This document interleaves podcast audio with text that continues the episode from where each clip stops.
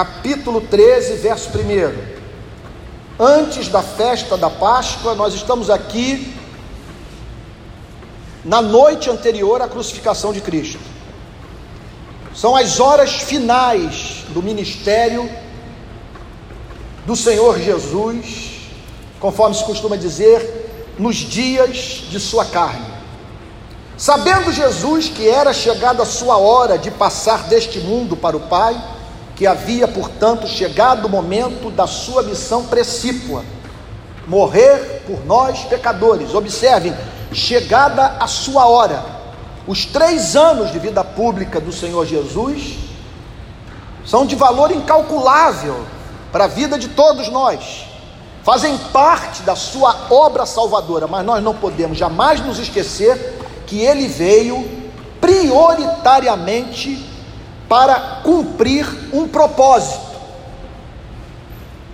revelado na eternidade e que aqui no texto é chamado de a sua hora, o momento no qual o próprio Filho de Deus morreria pelos seres humanos a fim de que esses obtivessem perdão de pecados.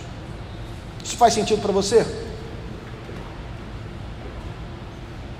Faz sentido para você acreditar numa coisa como essa?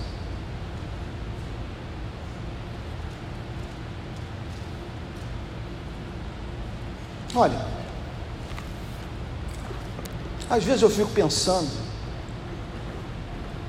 no sentido que essa doutrina faria para mim se eu estivesse num campo de concentração nazista e visse uma mãe entrando com uma criança numa câmara de gás. Se eu fosse um judeu dentro do gueto de Varsóvia, ou um morador das cidades do entorno de Chernobyl, num contexto que a União Soviética escondeu do seu próprio povo a dimensão da explosão que destruiu aquela usina nuclear. Eu tenho para mim que se estivéssemos, portanto, num campo de concentração nazista, dentro do gueto de Varsóvia, ou tomássemos conhecimento do que o Partido Comunista fez na União Soviética, no contexto da explosão de Chernobyl, nós diríamos a seguinte coisa: não é possível que Deus tão somente passe a mão na cabeça dos seres humanos e diga: entre no reino dos céus, meus filhinhos, meus meninos queridos. Porque afinal de contas, para mim, não há diferença entre Francisco de Assis e Adolf Hitler. No final, meu amor prevalecerá e não fará diferença para o universo entre a vida vivida pelo justo e a vida vivida pelo injusto. Tem para mim que se vivêssemos num contexto como esse, nós entenderíamos a doutrina. Era necessário que um membro da nossa espécie morresse por nós para que pudéssemos ter acesso à presença de Deus. Porque o que nós fazemos uns com os outros é obsceno. Tinha que haver uma morte vicária substitutiva precisávamos de um Salvador. E Jesus veio para isso. Por isso o texto diz que era chegada a sua hora de passar deste mundo para o Pai. Tendo amado os seus que estavam no mundo, quem são os seus? A sua igreja. Naquele contexto específico, de uma forma especial, os que Cristo havia separado para comporem o grupo de apóstolos. O texto diz que ele amou os seus que estavam no mundo e amou-os até o fim, que pode ter um duplo significado. Amou-os até o último momento da sua vida, ou então amou-os de modo absoluto. Portanto, essa é a verdadeira identidade da igreja. Se perguntarem a você o que é a igreja, uma resposta que você pode dar aí na, e que deve estar na ponta da sua língua.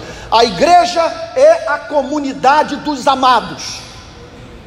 E essa é a principal verdade sobre sua vida. A maior verdade sobre o seu ego é que você é amado.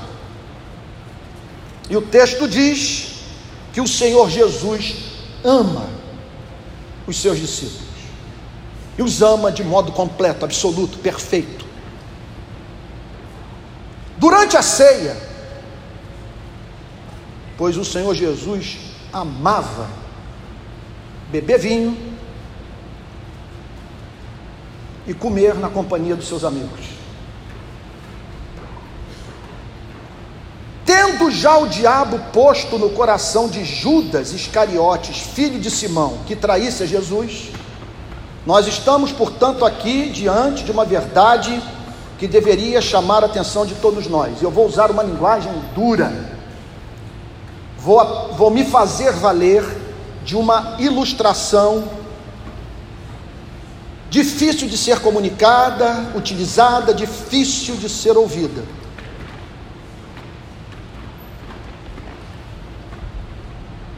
Regularmente, esse ser, cuja existência a Bíblia admite, convida você e a mim para ir para a cama com ele. E o seu propósito é nos engravidar e fazer com que nós geremos filhos dele. O texto diz que o adversário lançou no coração de Judas uma ideia, um propósito, um plano, um objetivo. O que significa a seguinte coisa? Sempre que nós não compreendemos o amor de Deus, nós nos tornamos expostos às tentações demoníacas. Como Judas não havia compreendido o amor de Deus, ele demonstrava mais interesse pela sinagoga do que por Cristo. Mais interesse em não ser objeto de coerção social do que contar com a aprovação de Jesus. Outro ponto. Porque Judas não conhecia esse amor, ele não queria até o fim caminhar ao lado na companhia de um subversivo. Não se esqueçam jamais que o Senhor Jesus foi preso e torturado por um sistema que o tinha como um bandido. Não havia interesse do coração de Judas de se manter associado até o fim a alguém execrado pelas instituições religiosas do seu tempo. E por fim, porque Judas não conheceu o amor de Cristo por ele, permitiu que uma paixão maior dominasse toda a carreira da sua existência. Judas era louco por dinheiro. E como o dinheiro perverte nossas ações. Bateu a insegurança econômica e o nosso coração se torna terreno frágil, é, é, terreno fértil para esse tipo de semeadura diabólica. Durante a ceia, tendo já o diabo posto no coração de Judas Iscariotes, filho de Simão, que traísse a Jesus, deixa eu fazer uma pergunta para você, objetiva, clara, que faço para mim também. Você está maquinando mal contra a vida de alguém? Você está para tomar decisão na vida que vai trazer prejuízo para pessoas às quais o Senhor Jesus Cristo ama? Você está botando seus interesses pessoais à frente dos interesses da igreja, dos interesses de estimados servos de Deus?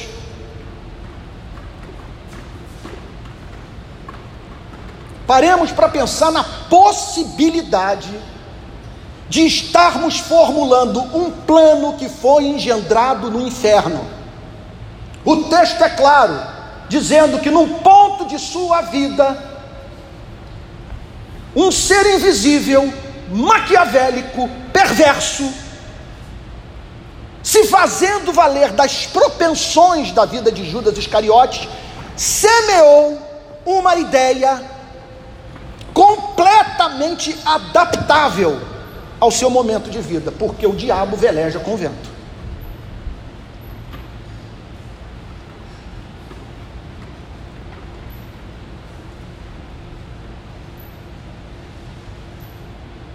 Verso 3: Sabendo este que o Pai tinha confiado tudo às suas mãos, aqui o texto falando sobre Jesus. Sobre isso eu já falei no domingo passado, permitam-me avançar. E que ele tinha vindo de Deus e voltava para Deus, olha que coisa bonita. Levantou-se da ceia, tirou a vestimenta de cima e pegando uma toalha, cingiu-se com ela. O que que aconteceu? Jesus entrou naquele cenáculo com seus discípulos e observou que havia uma bacia d'água e uma toalha usadas para, antes das refeições, os pés dos convidados serem lavados. Fazia parte da cultura. As pessoas andando de sandália em estradas não pavimentadas, com muita poeira, era da cultura do primeiro século, dos dias de Jesus, um servo, um escravo, se curvar humildemente e lavar os pés dos convidados para a refeição. Jesus observou que nenhum discípulo tomou a iniciativa de pegar a toalha, a bacia d'água e lavar os pés dos seus amigos, porque nenhum deles estava disposto a se rebaixar, a fazer o trabalho humilde, a assumir uma postura de subserviência. E aí então, o Senhor Jesus, percebendo que ninguém estava disposto a assumir o papel de servo, ele, o eterno Filho de Deus, que pelo poder da Sua palavra rege Andrômeda e a Via Láctea, se cingiu de uma toalha e se curvou para lavar os pés dos doze discípulos, inclusive de Judas Iscariotes. Não há mínima dúvida que o Senhor Jesus assim o fez, porque sem esse espírito de servo que nos leva a ações humildes, não há igreja. Nós sempre teremos num ambiente como esse pessoas que farão o trabalho que não será observado por ninguém. Pessoas que serão ignoradas, que exercerão seu ministério no anonimato enquanto que outras assumirão postos de maior visibilidade.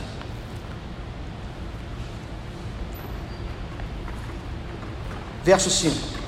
Em seguida, Jesus pôs água numa bacia e começou a lavar os pés dos discípulos e a enxugá-los com a toalha com que estava cingido.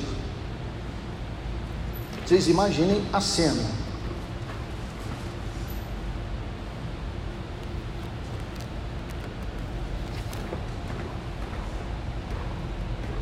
Lá em casa eu tenho compreendido que lavar os pés da minha mulher está representando algumas mudanças nos meus hábitos, é,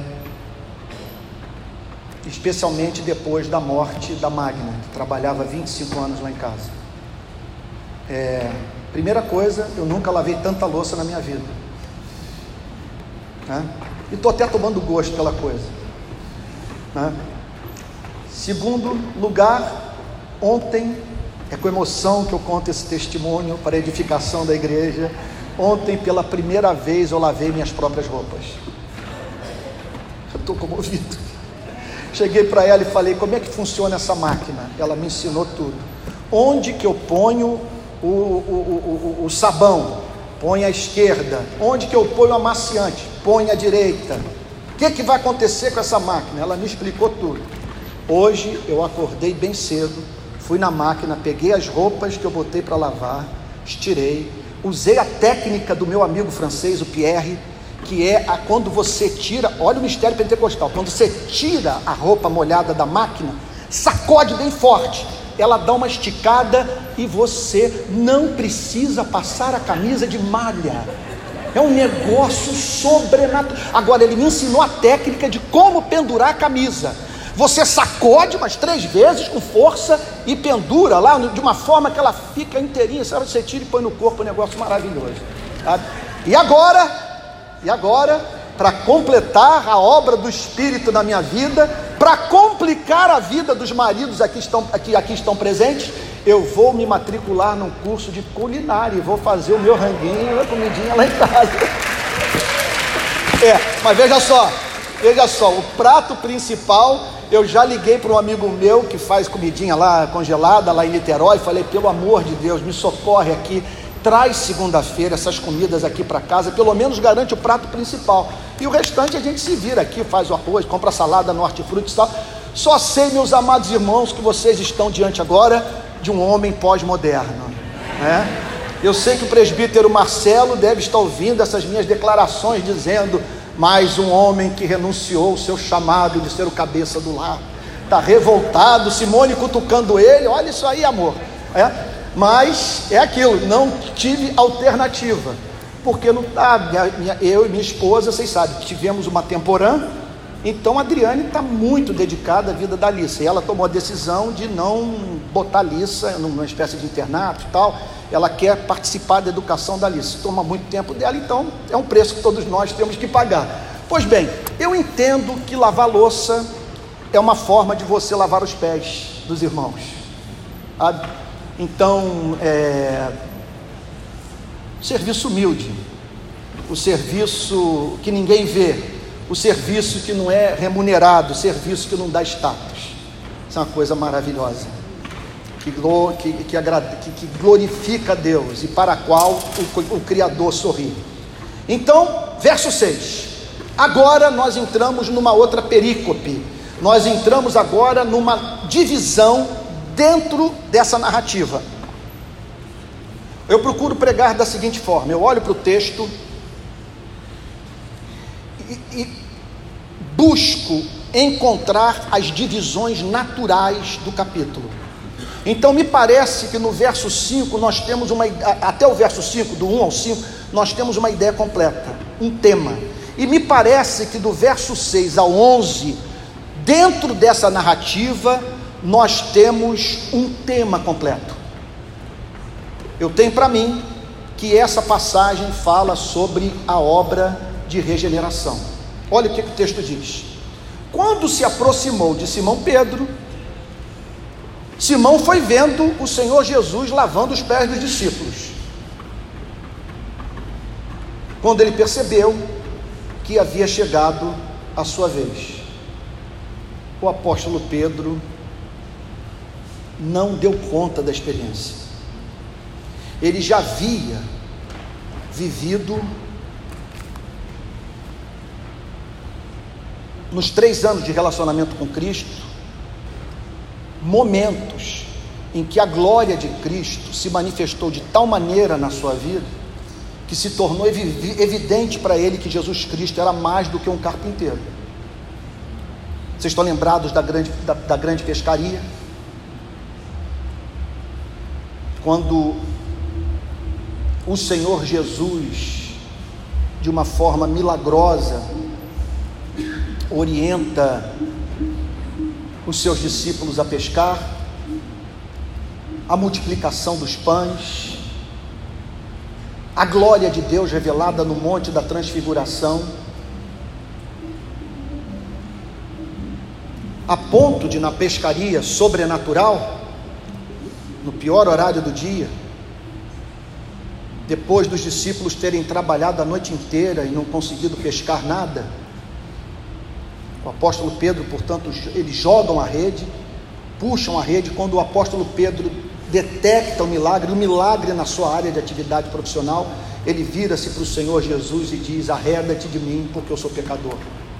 E agora ele vê aquele que no monte da transfiguração ouviu o Pai lhe dizer: Tu és o meu filho amado, a ele ouvir, se aproxima do seu apóstolo, do seu discípulo, que estava para negá-lo três vezes, que havia afundado nas águas,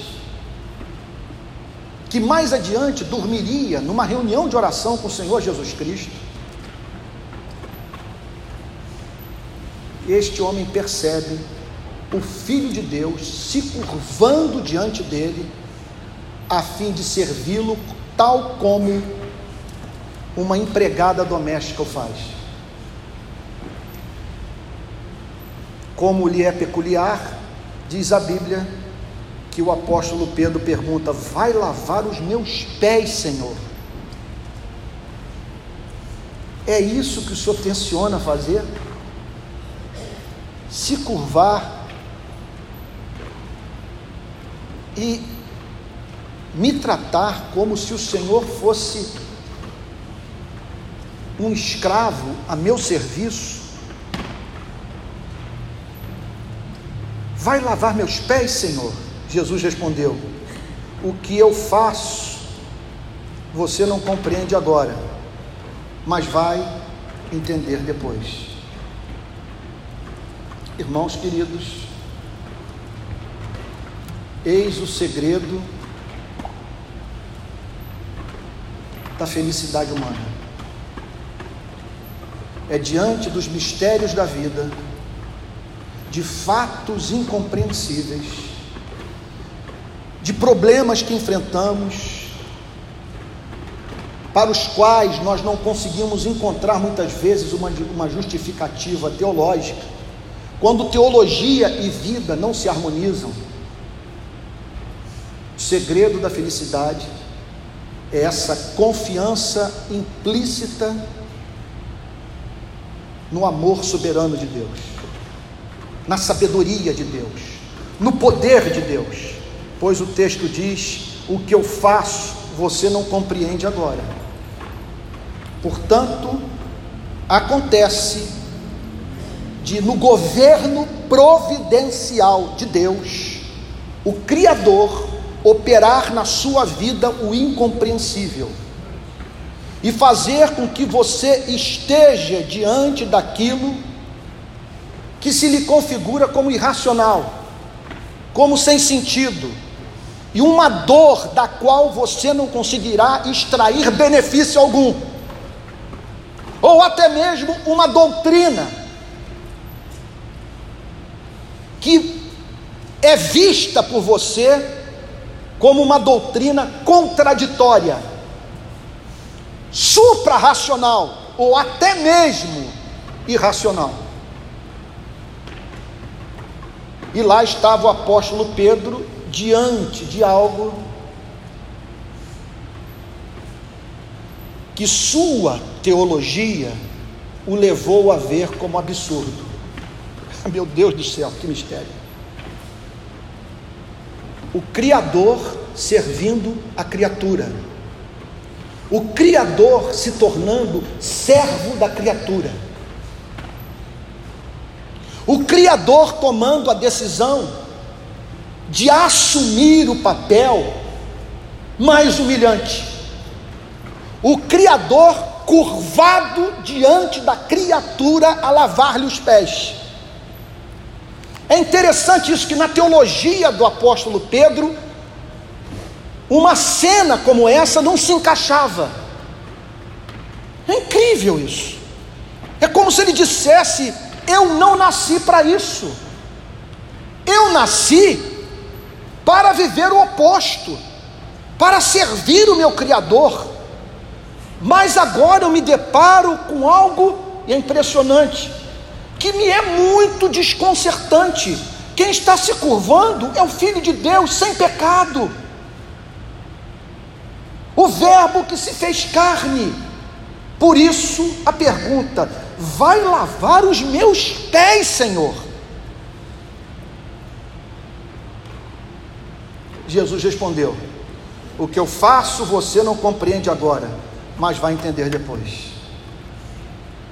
Meu Deus do céu, é coisa de nós ficarmos o dia inteiro pensando nessa declaração. Você vai entender depois. Depois quando? No caso do apóstolo Pedro, depois da ressurreição, depois do batismo com o Espírito Santo, depois da teologia, especialmente a teologia da expiação, se tornar mais clara para o apóstolo Pedro. Para as nossas vidas, depois do nosso amadurecimento, depois da dor nos ter humanizado, depois de compreendermos aquilo que os nossos olhos não conseguiam enxergar em razão da nossa maturidade espiritual. E muitas vezes, o que nós só vamos compreender no céu. Por isso que a Bíblia diz: o justo viverá pela fé. O que é fé? Confiança implícita em Deus, por mais que Ele permita que eu me veja diante do absurdo, do que não tem sentido, do que não se encaixa na minha teologia. Irmãos amados, ou nós confiamos, ou não vamos conseguir completar a, a travessia. Porque eu posso dizer para todos vocês que aqui se encontram, entre o dia de hoje e o dia da nossa partida desse planeta, você e eu vamos lidar com inúmeras situações que não conseguiremos compreender. Vamos nos deparar também com doutrinas de difícil compreensão.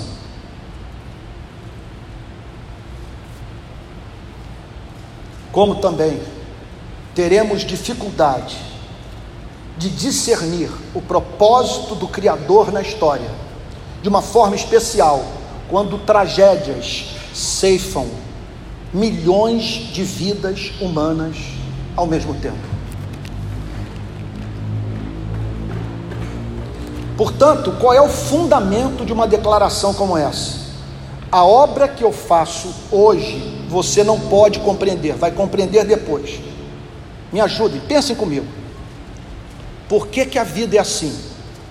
A vida é assim porque você é finito, eu sou finito. Eu não tenho acesso a todas as informações, você não tem acesso a todas as informações.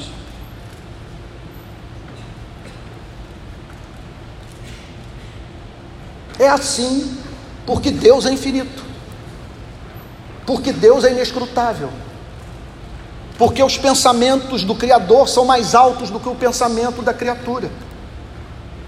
Agora nós começamos a entender por que só as crianças vão entrar no reino dos céus. O que a criança? O que é o menino? O que é a menina? Aquele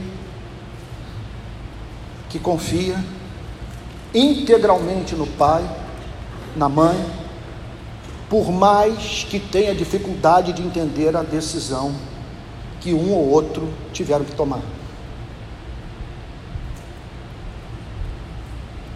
Portanto, ou nós aprendemos a viver humildemente diante do mistério da vida,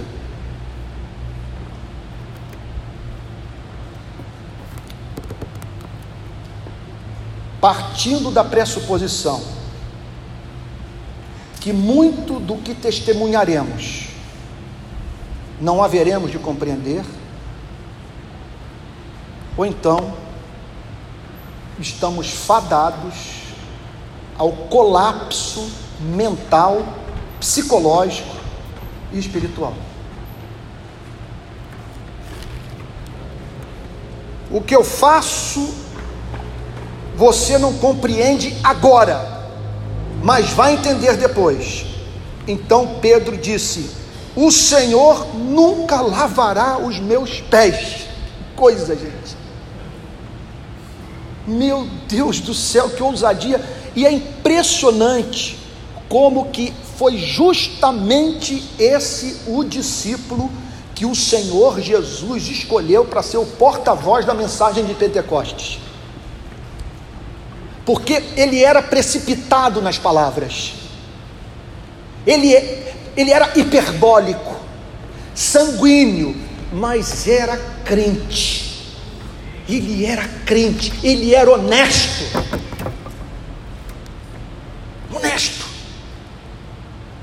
Ele era transparente. Alguém com quem você lidava e de quem você não esperava surpresa, desagradável. Por causa dessa sua autenticidade, que obviamente foi dominada, foi burilada, santificada pelo Espírito Santo. E que, antes disso, contudo, não foi empecilho para que Jesus o amasse e o separasse como apóstolo. O Senhor nunca lavará os meus pés. Meu Deus, que declaração, gente. Que declaração espantosa, você não vê isso em nenhuma religião. E vocês vejam, portanto, como que o desconhecimento do cristianismo faz com que pessoas acusem o cristianismo justamente daquilo que o cristianismo não ensina.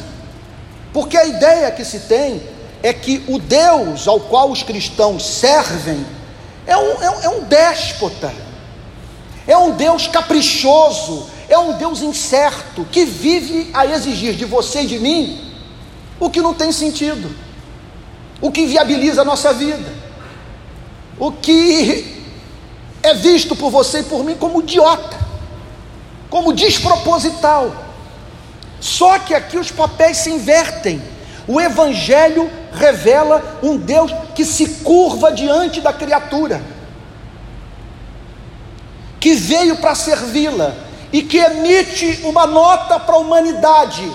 O projeto do homem jamais dará certo enquanto que os seres humanos não imitarem o seu Criador. Não há casamento que subsista, não há igreja, não há amizade que perdurem sem essa disposição de um servir ao outro. Agora, para tal, foi o que eu disse no domingo passado. Se nós não compreendemos o amor de Deus, seremos sempre mercadoria frágil. E estaremos expostos a dois pecados, ou a duas desgraças. Uma, por não compreendermos o amor de Deus, nós vamos na vida buscar algo que ofereça sentido à nossa existência. E isso, portanto, esse ídolo servirá de cabeça de ponte para o adversário de nossas almas. Ele vai lançar alguma coisa como fez com Judas Iscariotes. Mas se nós não compreendermos quem somos, não compreendermos que nós somos amados, teremos muita dificuldade também de nos cingir com a toalha, lavar os pés dos irmãos, porque o nosso ego não tem como fundamento o amor de Deus, mas sim o nosso desempenho pessoal, visibilidade, performance.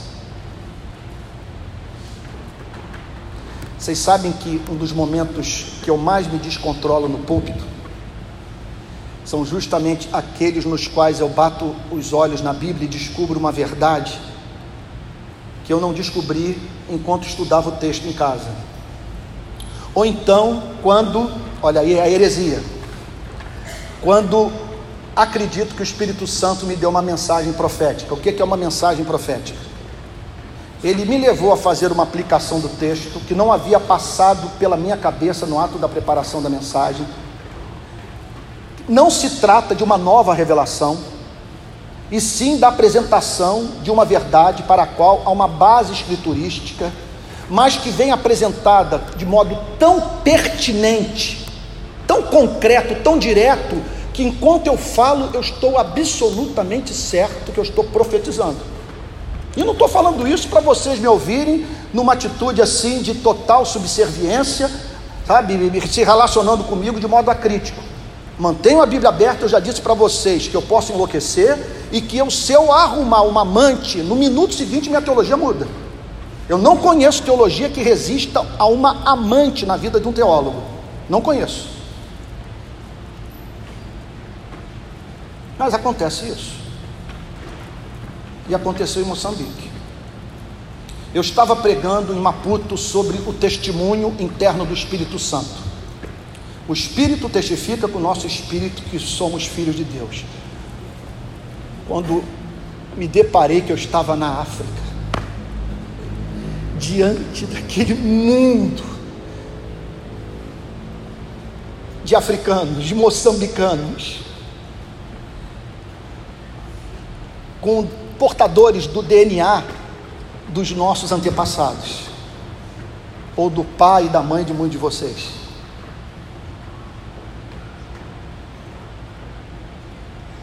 Aí eu me virei para eles e disse: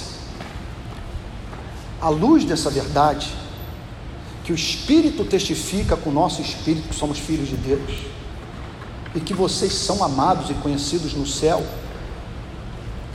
vocês não devem se curvar para nenhum europeu, nenhum americano, nenhum brasileiro. Vocês são livres para servi-los em humildade, mas não do ponto de vista de uma raça inferior, fadada a ser escrava de um outro.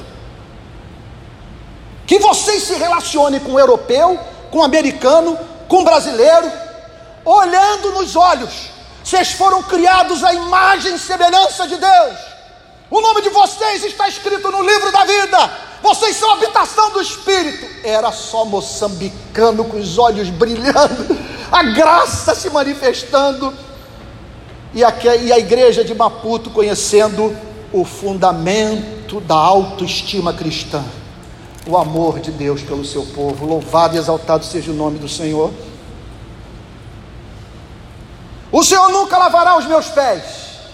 Ao que Jesus lhe respondeu: Se eu não lavar, você não tem parte comigo. O que, que o Senhor Jesus queria dizer com isso?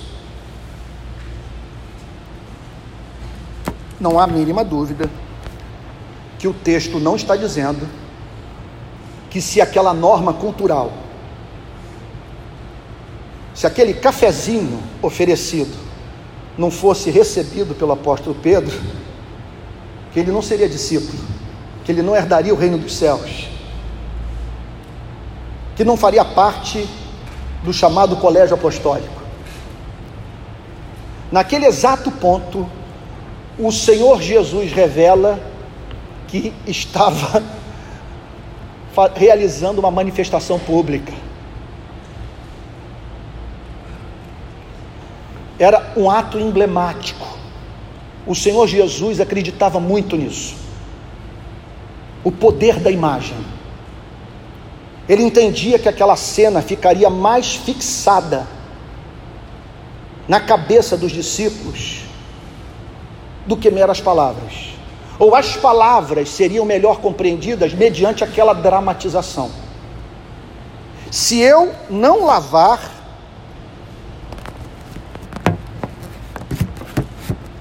você não terá parte comigo.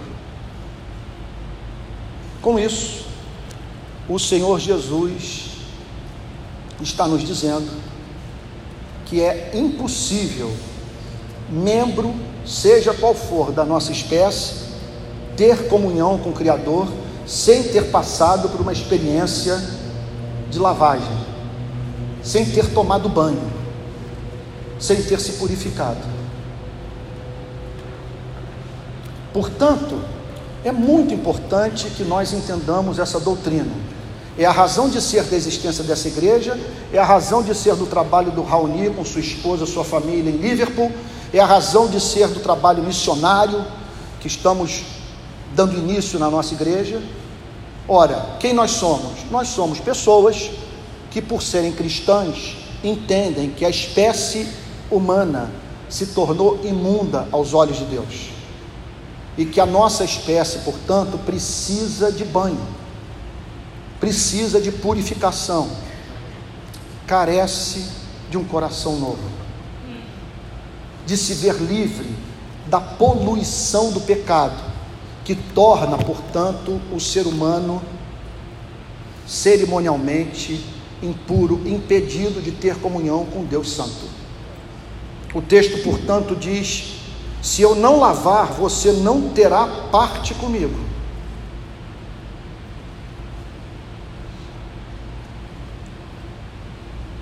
Então Pedro lhe pediu: Senhor, não somente os pés, mas também as mãos e a cabeça. Como lhe é peculiar. Ele vai de um extremo ao outro. Não vai lavar meu pé. Agora, Senhor, dá banho inteiro. Senhor, não somente os pés, mas também as mãos e a cabeça. E aqui os discípulos começam a entender o motivo da decisão de Cristo de lavar os pés. Havia algo para além da lição sobre a virtude da humildade. O que havia? O Senhor Jesus estava falando sobre regeneração. E em conexão a isso, santificação. Se não vejamos. Então Pedro lhe pediu, verso 9, eu vou terminar no verso 11. Senhor, não somente os pés, mas também as mãos e a cabeça. Olha a resposta de Cristo. Jesus respondeu: Quem já se banhou não precisa lavar nada, a não ser os pés, pois quanto ao mais está todo limpo. E vocês estão limpos, mas não todos. Com isso, o Senhor Jesus ensinou uma grande verdade para os seus discípulos que todo discípulo é simultaneamente justo e pecador. Aqui o Senhor Jesus está falando do já e do ainda não da salvação. Já fomos salvos, mas nós estamos em processo de salvação do ponto de vista da santificação. Já fomos lavados pela palavra, fomos regenerados o coração de pedra deu lugar a um coração de carne.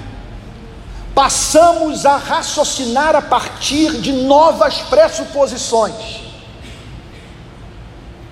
Cristo agora exerce a primazia no nosso coração. Portanto, saiu o ego frágil, entrou Jesus Cristo. Saiu, portanto, a perspectiva de vida antropocêntrica e se estabeleceu o propósito de se viver para a glória do Criador e promoção do seu reino. Aqueles homens, portanto, já haviam sido lavados, eles foram regenerados pelo Espírito Santo. A palavra de Cristo ganhou espaço em seus corações, ou seja, eles compreenderam algumas verdades básicas em razão da obra soberana do Espírito Santo, que os tornou aos olhos de Deus lavados. O que eles entenderam? Que a espécie humana se apartou do seu Criador, que esse planeta está em rebelião contra o Rei do universo, que o Rei enviou seu único filho para se reconciliar com os rebeldes e por terem compreendido isso, os doze, pelo menos os onze dos doze, depuseram as armas, se renderam, tomaram a decisão de não participar mais do grupo dissidente, voltaram para casa, foram lavados, contudo, não foram tirados desse mundo foram lavados, mas mantém contato com esse planeta. E manter contato com esse planeta contamina. Olha, só o fato de você ser brasileiro já é motivo para diariamente você pedir perdão a Deus. Porque você é sócio do Brasil. Você é sócio, portanto, de um país que pensa em construir um autódromo no Rio de Janeiro no contexto de crianças que não têm acesso à educação de qualidade. Você é sócio de um país que mantém 750 mil pessoas detidas em regime de campo de concentração. Seu país. Você é sócio disso.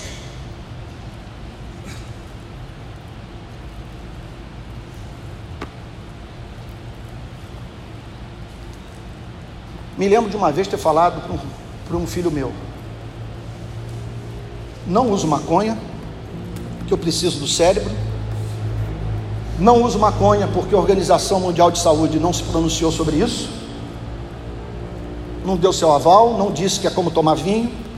E não uso maconha porque eu não dou dinheiro para bandido. Não posso comprar maconha das mãos de bandido. Não vou alimentar o que eu estou vendo nas favelas do Rio de Janeiro. Agora paremos para pensar. A quantidade de objetos que adquirimos que mantém o modelo de sociedade baseado na exploração, na iniquidade. Por exemplo, não há mínima dúvida que nós temos nessa manhã pessoas aqui que estão usando roupas que foram confeccionadas por pessoas submetidas a trabalho escravo. Isso aí é como você ir na boca e comprar maconha. São chamados sweatshops.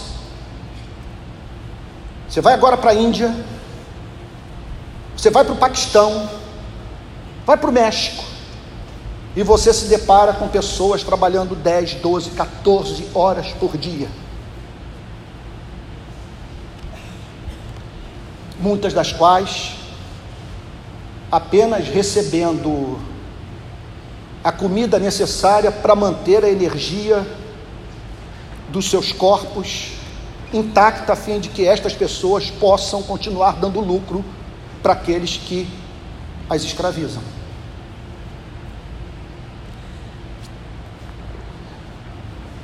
Nós não podemos nos esquecer nisso.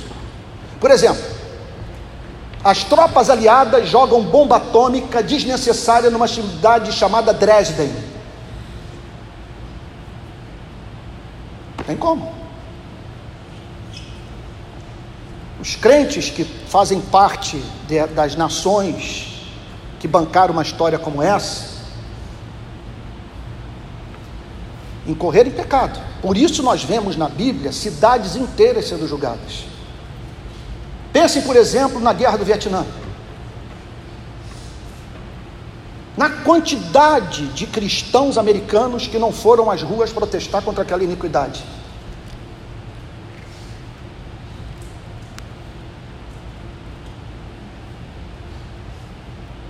Outro ponto. Esse mundo nos expõe a, tenta a tentações constantes. E todos nós carregamos conosco os antigos hábitos da nossa natureza caída, que foi erradicada pela regeneração, mas que deixou seus resquícios. De maneira seguinte, que os nossos pés estão sempre sujos. O contato com esse mundo nos contamina. Por isso fez bem o irmão George outro dia me chamar numa reunião e dizendo o seguinte: Antônio, nós temos que frisar nos cultos de domingo o momento do arrependimento. Se vocês pararem para prestar atenção nas orações que eu faço, eu nunca deixo de, de clamar por perdão de pecados, pecados nossos, antes da pregação da palavra de Deus, porque um encontro como esse pressupõe uma comunidade de pés sujos e que precisam ser lavados pela graça de Deus. Portanto, o Senhor Jesus declara para o apóstolo Pedro, quem já se banhou, e obviamente para todos os discípulos, não precisa lavar mais nada. Ou seja, não existe uma segunda regeneração. Não, se, não existe segunda conversão, segundo novo nascimento. Quem já se banhou, quem já foi lavado da corrupção do pecado, não precisa lavar mais nada, a não ser os pés, pois quanto ao mais está todo limpo. Aconteceu isso muitas vezes comigo. Eu gosto às vezes de andar descalço em casa. Tem dias que eu gosto de estar o contato com, com o chão da casa e tal. Você toma banho, e anda descalço pela casa. Quando você volta para a cama, você não precisa tomar banho novamente, basta lavar os pés. Vocês me perdoam a pobreza da ilustração, mas é que está me vindo a cabeça agora. Coisa ridícula, né? Mas espero que você guarde. Bom, mas certamente você já viveu isso, né? Você já viveu esse tipo de coisa. Hã? Quem já se banhou não precisa lavar nada, a não ser os pés, pois quanto mais está todo limpo. Portanto, assim Deus o vê, assim Deus vê a mim. Fomos lavados pelo Espírito Santo, pela palavra de Jesus Cristo, o nosso coração não é mais o mesmo. Contudo, temos contato com esse planeta e no contato com esse planeta somos contaminados. Por isso, nós precisamos nos apropriar regularmente do perdão e da ação santificadora do Espírito Santo que não permitirá que aquilo que contaminou os pés contamine a cabeça, as mãos e atinja o coração. E vocês estão limpos, mas não todos. Meu Pai.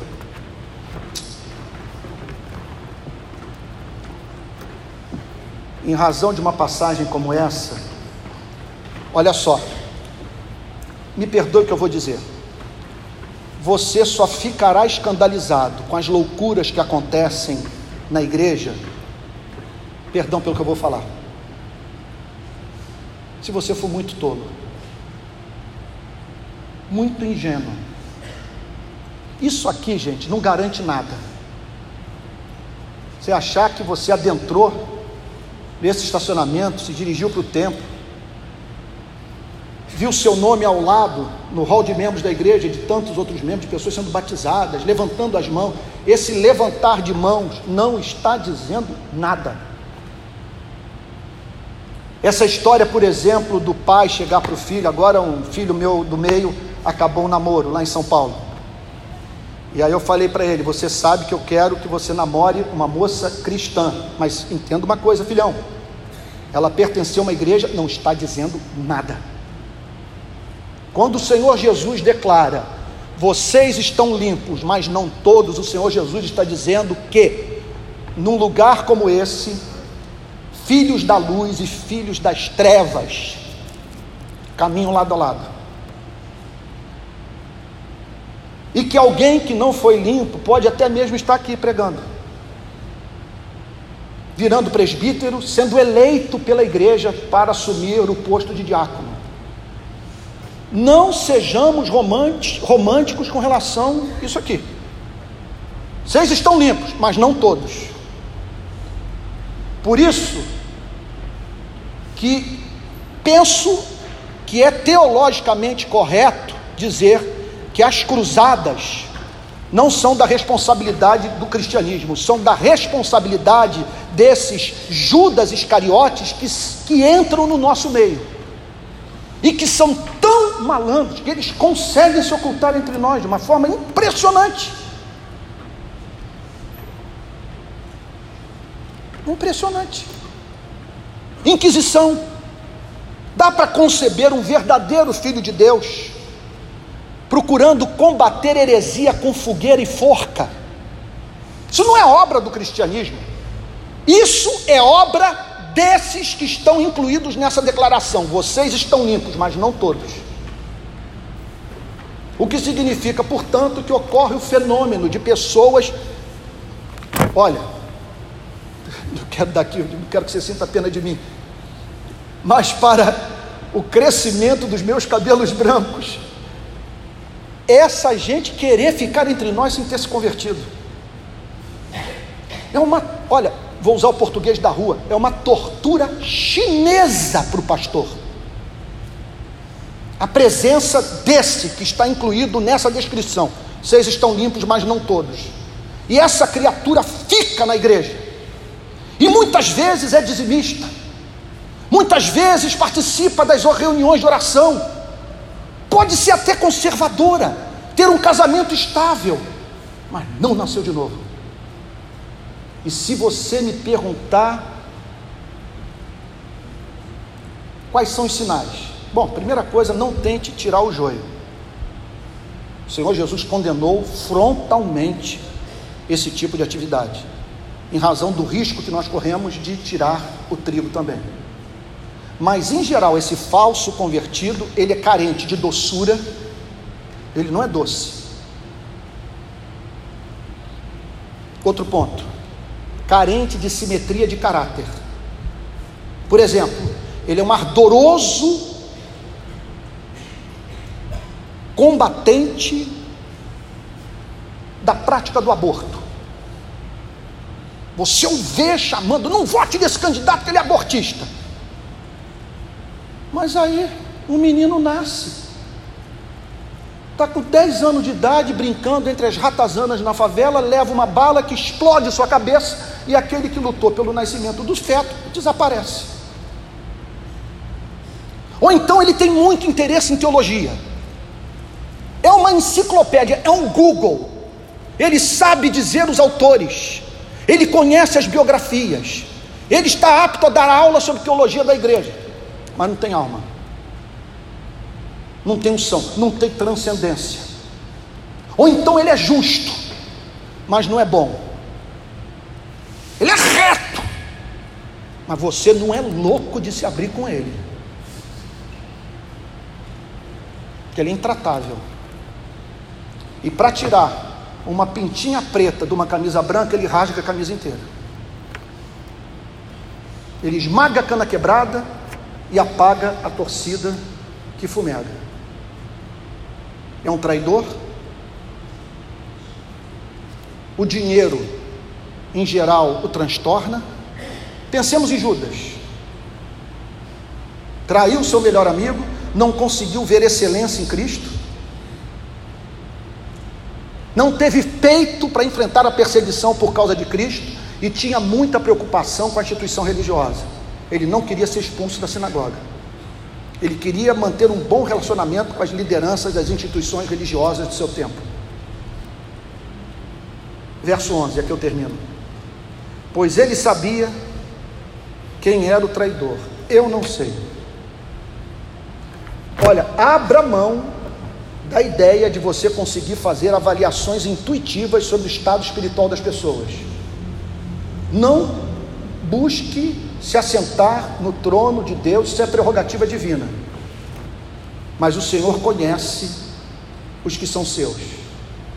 E por motivos que nos são inescrutáveis, permite que estejam no nosso meio aqueles que não se converteram e não vão se converter nunca.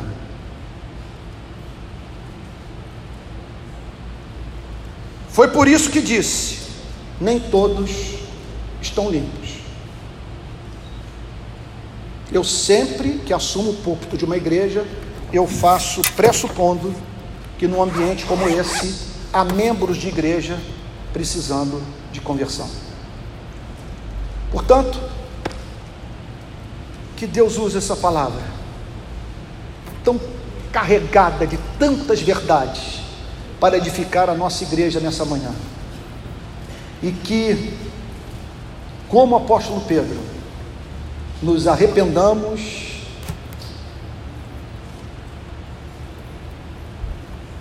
do que os nossos lábios proferiram, por não conhecermos a graça de Cristo, e que deixemos o Salvador lavar os nossos pés, e com os pés lavados, nos apropriando diariamente desse perdão e dessa obra de santificação, que saiamos pelo mundo cingidos com a nossa toalha, lavando os pés dos irmãos e mantendo o coração blindado para a semeadura de Satanás. Vamos ficar de pé, vamos orar.